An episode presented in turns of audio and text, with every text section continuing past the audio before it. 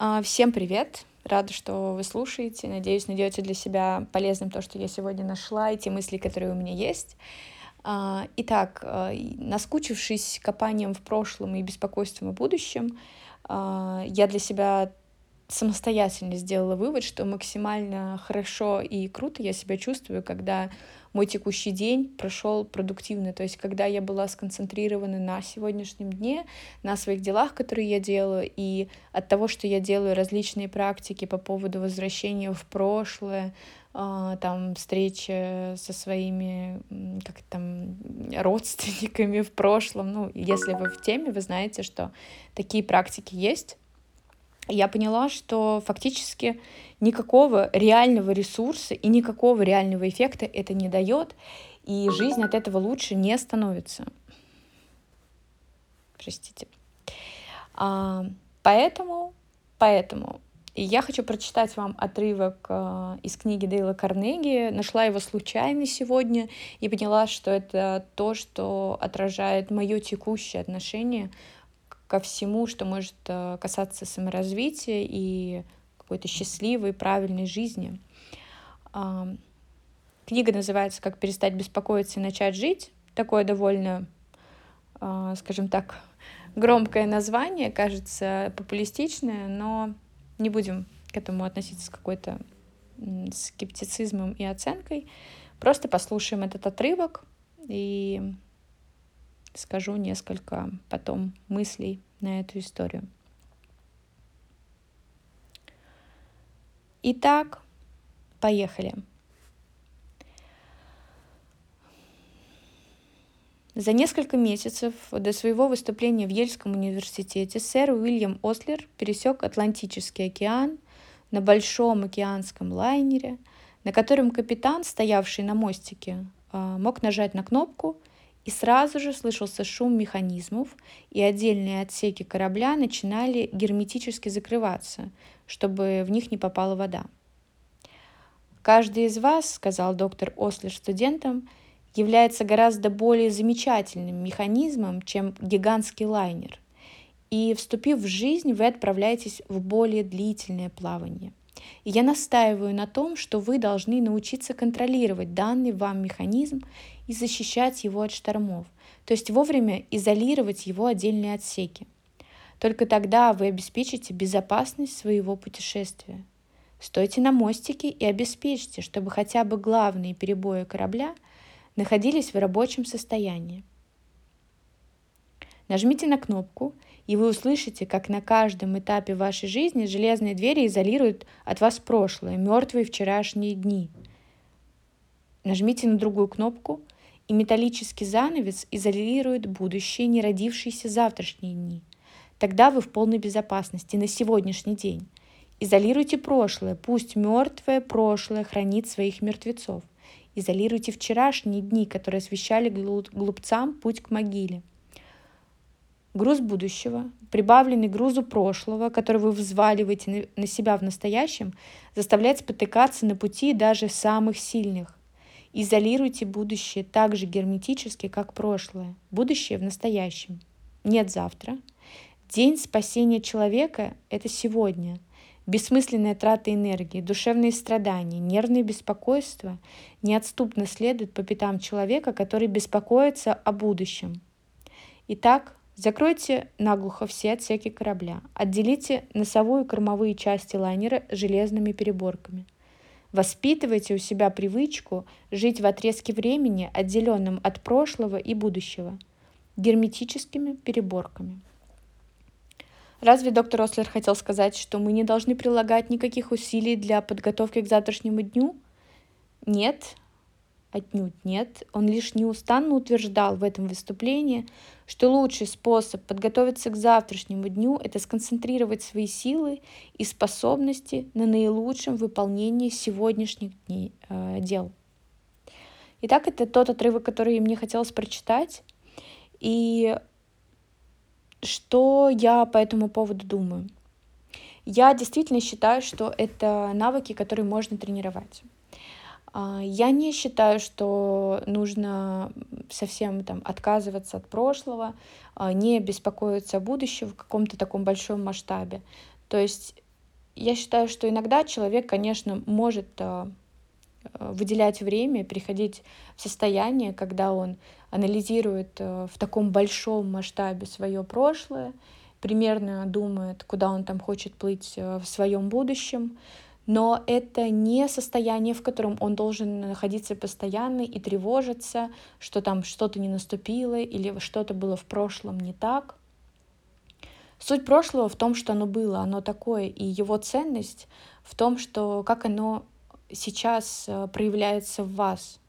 То есть то, что вы его помните, это хорошо, что можно посмотреть, увидеть, откуда у меня там, например, сейчас такое поведение или такие привычки это можно использовать как инструмент, но я не считаю, что это должно превращаться а, в образ жизни. И на самом деле очень часто, когда люди смотрят в прошлое, в прошлое это, естественно, детство, детство начинает рассматриваться как какой-то травматичный период, человек начинает э, превращаться в какую-то жертву во взрослом облике, то есть ты уже взрослый человек, и ты начинаешь страдать, что вот меня недолюбили в детстве, у меня несчастная жизнь, и как бы это может быть, и правдоподобно не было, но это ничего не дает. Да, это было так.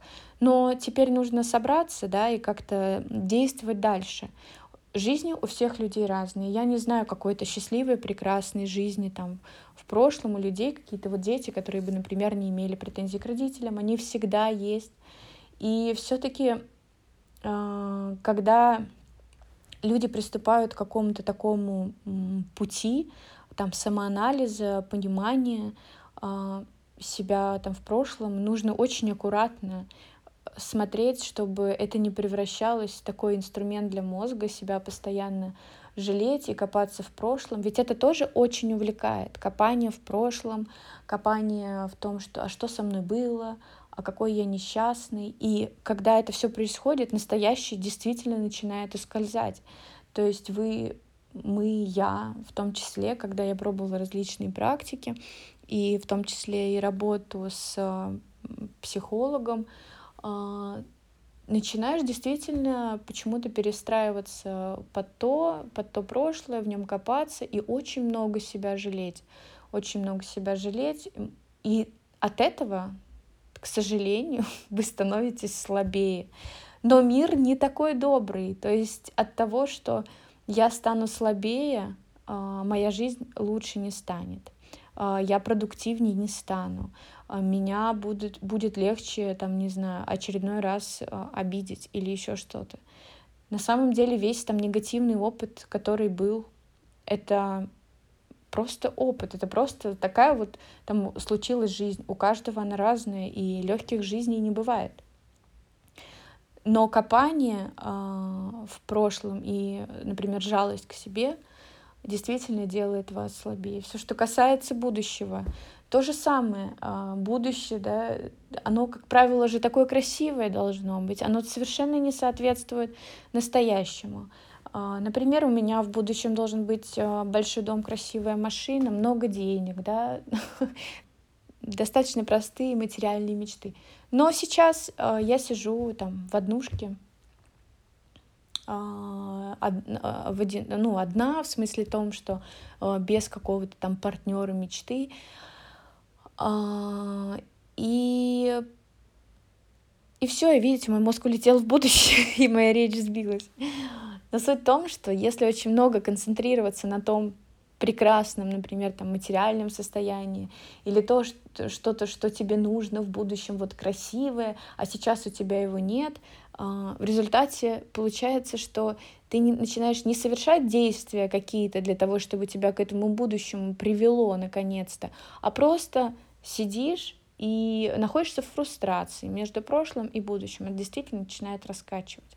Поэтому почему важно, например, там, заниматься спортом, почему важно э, там, меньше смотреть э, соцсети, как бы это банально ни звучало, а, это действительно э, спорт помогает тебе концентрироваться в настоящем, да, там ты бежишь, возможно, это может быть любой другой физический труд, а, не нужно быть к себе очень жалостливым.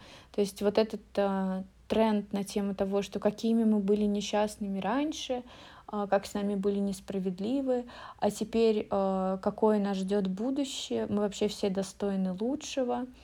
В результате настоящее начинает улетать от того, что человек испытывает к себе то жалость, то ощущение несправедливости, не, там, то, что вот его будущее не в настоящем, а фактически нужно быть к себе требовательным, э, требовательным в том смысле, что если есть какой-то момент, если с вами говорит человек, с вами говорит ребенок, или вы готовите еду, или вы чем-то занимаетесь, это нужно делать на сто процентов. Вот в этом к себе нужно быть требовательным, к тому, чтобы включаться в каждый момент а, своей деятельности на сто процентов. Все-таки мозг, конечно, очень такой шальной а, господин, но это не, но человек может ним управлять. И это очень интересно. Вот именно здесь мне, конечно, понравилось то, что в этом отрывке, то, что он говорит э, именно, что вам нужно научиться. Это не какой-то, да, это не какой-то там сверхмозг, это не а, это не там данность, вот с которой вы родились, и так всегда есть. И понятно, что есть различные факторы, которые могут раскачивать вас на прошлое, будущее, а, но этот же навык, то есть вот этот навык контроля того, что сейчас я не смотрю, например, что-то, не делаю что-то, не думаю об этом, а, это то, что способствует находиться в настоящем. То есть, например, по себе действительно могу сказать, что у меня был какой-то период, когда я очень много копалась в прошлом и очень много начинала себя жалеть. А, но настоящее в таком случае реально начинает просто портиться. Ты начинаешь из него как будто бы исчезать, ты перестаешь влиять на многие моменты. И начинает уходить контроль, ощущение контроля жизни. Да, человек не контролирует все, но человек должен контролировать хотя бы себя, то есть хотя бы научиться таким вещам. Вот, поэтому очень интересная для меня такая фраза, злободневная. И я буду пытаться воспитывать в себе такие навыки. Все-таки я попробовала разные форматы жизни, скажем так, формат, когда я к себе требователен, и когда я делаю то, что я должен делать, формат, а, когда я человек, который разбирается в прошлом, будущем, жалеет а, себя, ощущает все как-то вот по-другому. Это совершенно два разных подхода, и, наверное, ощущения и в первом, и втором разные.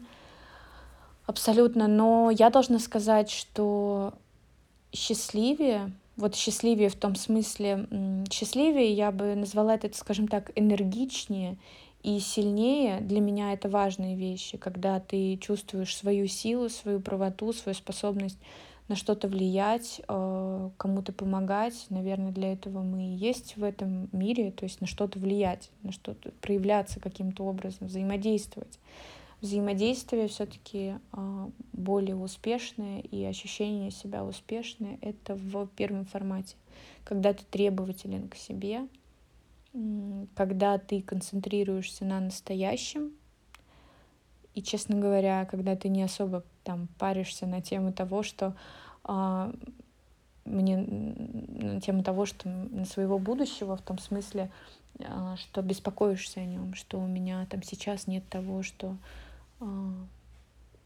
того, что я хочу, того, что я вижу, того, что я считаю иллюзорно достойным. Вот. Надеюсь, вам было полезно послушать это. Ну, я вообще благодарна, если вы послушали меня, если вам что-то откликнулось. Спасибо. Пока. А, услышимся в следующий раз, когда я найду еще что-нибудь интересненькое.